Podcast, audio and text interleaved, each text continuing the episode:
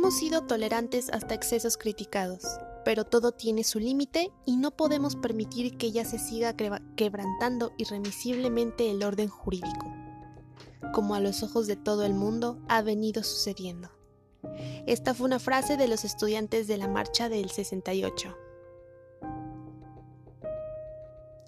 Sean todos bienvenidos a ABC Radio, la radio que te informa. Soy Asenet González y como cada sábado de historia trataremos el tema de la importancia del movimiento estudiantil de 1968 para la construcción de la democracia en México. Pero antes vamos a tratar un punto muy importante acerca de cómo es que realmente impacta las características que tiene una democracia para poder hacer frente en un movimiento social, qué tiene que ver y cómo influye para que pueda para que pueda funcionar todo el gobierno con toda su población. Así que quédense hasta el final y espero que les guste mucho este capítulo.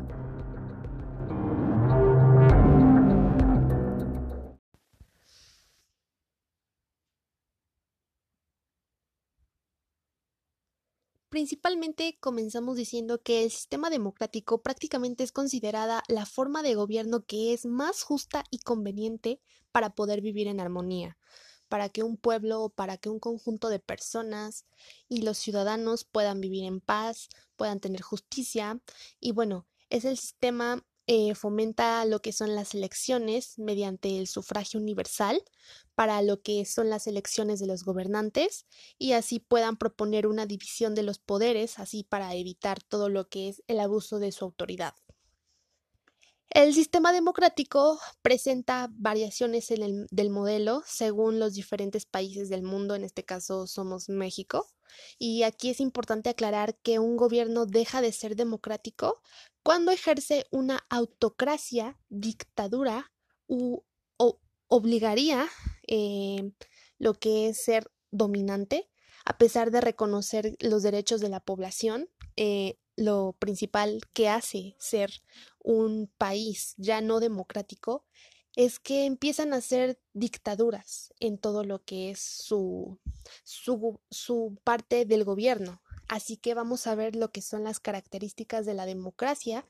para que puedan darse una idea de cómo es que influyen todas estas características en una parte muy importante para que pueda funcionar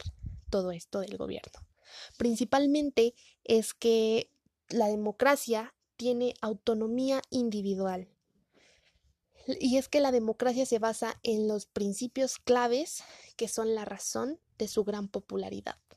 Entonces, la autonomía individual se va a referir a que nadie debe de estar sujeto a las reglas que haya sido o que hayan sido impuestas por otras personas. Otro punto muy importante que tiene la democracia es la igualdad. Y es que la igualdad se refiere a que todos los individuos deben de tener la misma oportunidad de influir en las decisiones que van a afectar a, a corto plazo o a largo plazo a la sociedad. Y es que esto es un punto muy importante porque si no puedes conocer más allá de lo que puede pasar o usar la lógica para saber qué puede pasar, eh, simplemente puedes tomar cualquier opción sin darte cuenta las posibles o los posibles problemas que pueden venir eh, después o a muy poco tiempo. La siguiente es la igualdad y la libertad, y esta corresponde a que todos los individuos son iguales ante la ley y también son libres de obrar a su modo, en la medida de que también no actúen en contra de lo que está establecido a la ley. Siempre van a haber reglas y van a haber límites, pero no pueden eh, prohibirles no actuar como a ellos les plazca siempre y cuando respeten la ley y lo estipulado en ella. Otro punto que los representa es precisamente la, representatividad. Y es que esta corresponde al derecho de que cada ciudadano, al ser representado por una autoridad, debido a que pues es imposible que el pueblo delibere o gobierne de una manera directa, eh, debe de tomar decisiones cotidianas. El siguiente punto es la constitucionalidad. Esta corresponde a lo que es la ley fundamental, y es que es un estatuto de carácter jurídico-político, y este establece que la división de poderes y sus alcances deben de garantizar los derechos y las libertades de todos los que son los ciudadanos. La siguiente es la descentralización y las decisiones. Corresponde, este punto corresponde a lo que es la distribución del poder entre los varios agentes que los que consensúan y deliberan todas las decisiones que se toman de maneras pluralistas para que así puedan evitar el abuso de la autoridad de un único ente. Es decir, que con esto deben de tomar una decisión correcta para hacer que todo ese gobierno no abuse de su poder. Un punto que es muy importante también es el de los derechos humanos. Y bueno, creo que este muchos sabemos en qué consiste, pero sin embargo no, no sé, no lo llevamos siempre a cabo. Corresponde este punto a que es un conjunto de principios y normas que van a regular las relaciones humanas en toda la sociedad y que la democracia debe de garantizar para que cada ciudadano, sea la participación en la política, pueda tener libertad de expresión y de culto. Y el último punto, pero no menos importante, es la participación política y el pluralismo. Este último punto consiste en la diversidad de los grupos de representantes con intereses diferentes o que están contrapuestos. Esto para que el proceso de participación ciudadana resulte democrático al poder disponer de los partidos políticos que deben de respetar las diferentes voluntades de toda la sociedad, de todos los ciudadanos, de todos los pobladores. Y bueno, dicho esto, vamos a ver lo que tiene que ver con las relaciones de el por qué estas características hacen o se relacionan con una buena democracia. Y como lo mencioné, estos puntos son muy importantes porque de estos puntos depende que pueda crearse una buena democracia para que pueda funcionar en armonía tanto el gobierno eh, con lo que son los pobladores o los ciudadanos, porque recordemos que esto va a ser un equipo obviamente no pueden estar prohibiendo a las personas de actuar. Sin embargo, las personas también deben de saber actuar y no sobrepasar las leyes que están estipuladas. Entonces, la relación que hay es que si nosotros sabemos llevar a cabo todo esto, prácticamente vamos a poder vivir en armonía. Si no, si no puede haber democracia, si no puede haber libertad de expresión, eh, pluralismo, que puedan haber decisiones o incluso que todo lo que es el gobierno no respete lo que está dentro de su círculo de poder, no se va a poder llevar a cabo una buena democracia, porque realmente, como lo mencioné, debería si eso pasara, esto ya no sería una democracia, sería una dictadura que está imponiendo el gobierno. Y ese es el punto que no queremos. Por ende, tratar de que el gobierno no sobrepase su poder es un punto principal para que así se pueda ejercer de manera fácil e igualitaria todos los demás puntos, que es la igualdad, los derechos humanos, la, la, representatividad, la constitucionalidad, la igualdad, también la libertad, la libertad de expresión para poder opinar en qué se puede mejorar, en qué no, qué deberían de quitar, qué deberían de agregar, y ese tipo de cosas que todos los ciudadanos pueden hacer, e incluso la autonomía individual, y todas esas cosas, incluyendo la igualdad de las personas, para que sin importar género, sin importar razas, pueda haber una opinión por parte de cada ciudadano y así poder mejorar todo lo que es eh, pues el país que se está gobernando y que puedan salir adelante. Sobre todo que sepa escuchar el gobierno a sus personas, a sus ciudadanos, de todas esas necesidades que tienen entonces es un punto clave, son puntos claves que necesita tener una democracia para poder em, participar en un movimiento social y que ese movimiento social pueda tener éxito con todos los ciudadanos y pueda ser un buen representante. Bueno, una vez que ya destacamos lo que son las características y cómo es que influyen en lo que son los movimientos sociales eh, de una democracia, a un gobierno, ahora vamos a hablar sobre la importancia del movimiento estudiantil de 1968 para que se pudiese construir lo que es la democracia de hoy en México. Y hace poco leí un, un título aquí en Internet acerca de que el Senado destaca la importancia del movimiento del 68 para la democracia de México. Y bueno,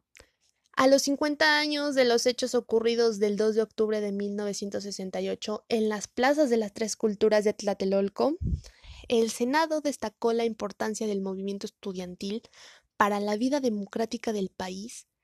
y, y bueno, el movimiento del 68, la importancia que tuvo,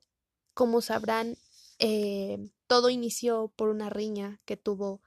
el IPN contra un, bueno, fue por un partido de fútbol americano del Instituto Politécnico Nacional junto con otra universidad que fue la Universidad Isaac Ochoterna, Ochoterena.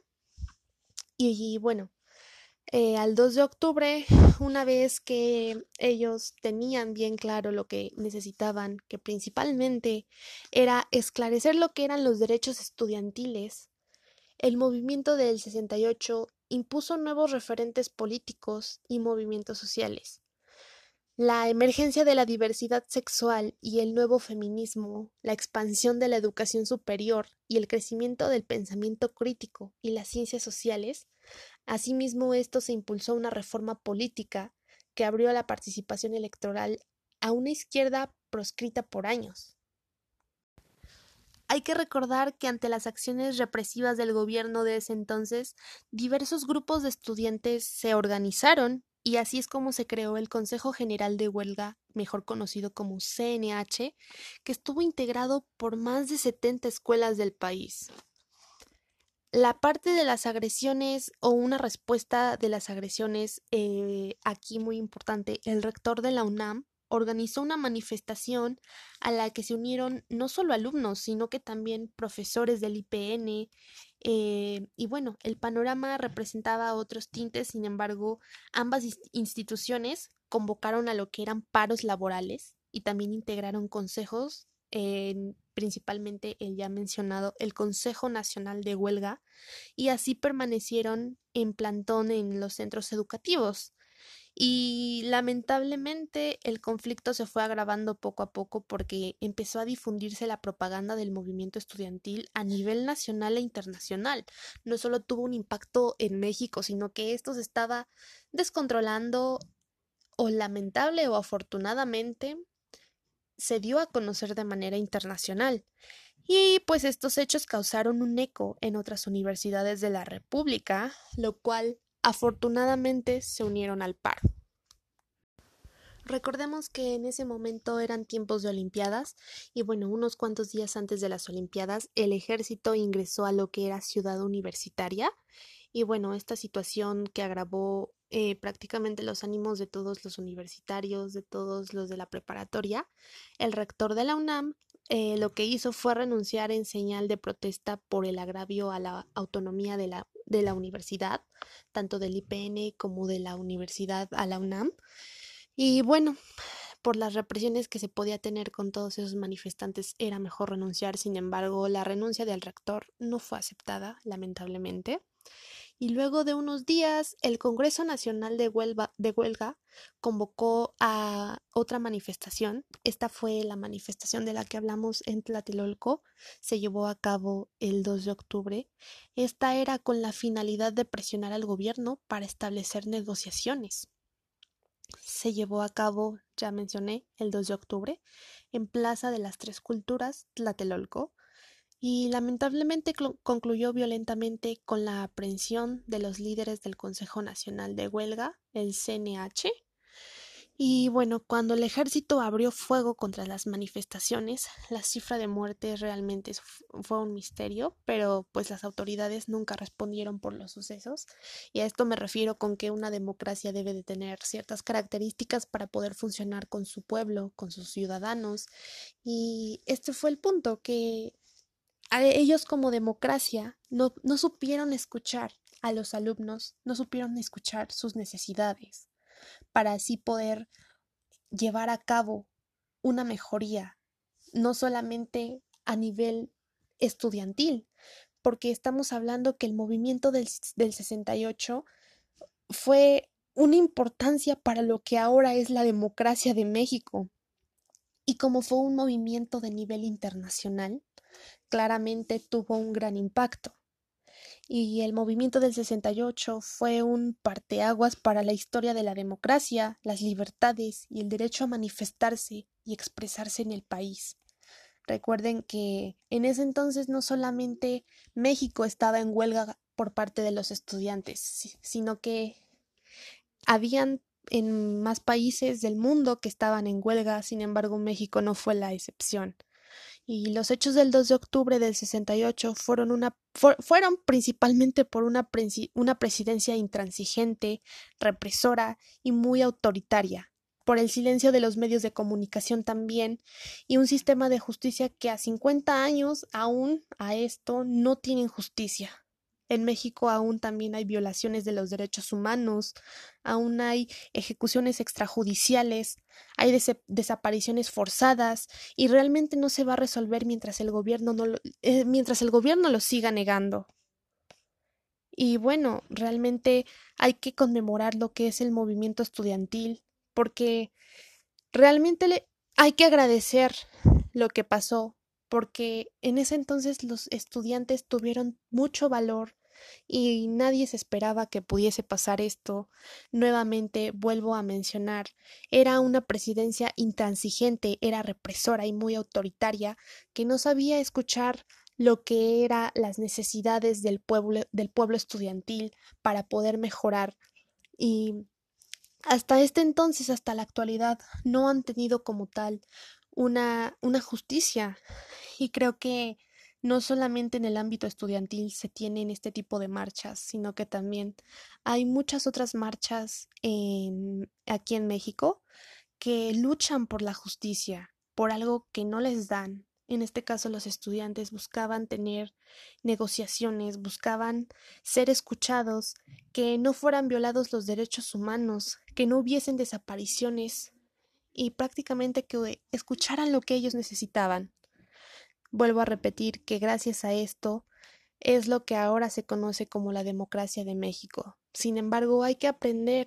a conocer la historia del pasado para procurar no repetirla ahora, porque nosotros nos guiamos por lo que son las apariencias de los gobiernos. Sin embargo, no nos ponemos a analizar todas y cada una de las cosas y opciones que nos ofrecen para nuestro bienestar, para poder estar bien no solamente como ciudadanos de mayoría de edad, sino como estudiantes de cualquier eh, unidad, ya sea media superior, de nivel básico, de nivel inicial. Hay que ver todo eso y hay que preocuparse también por nosotros, porque si nosotros no sabemos dar ese paso como estudiantes, nadie más lo va a hacer. Mientras nosotros seamos menores de edad y no intentemos pensar las cosas, nadie va a poder ver o nadie va a tratar de entender lo que nosotros necesitamos.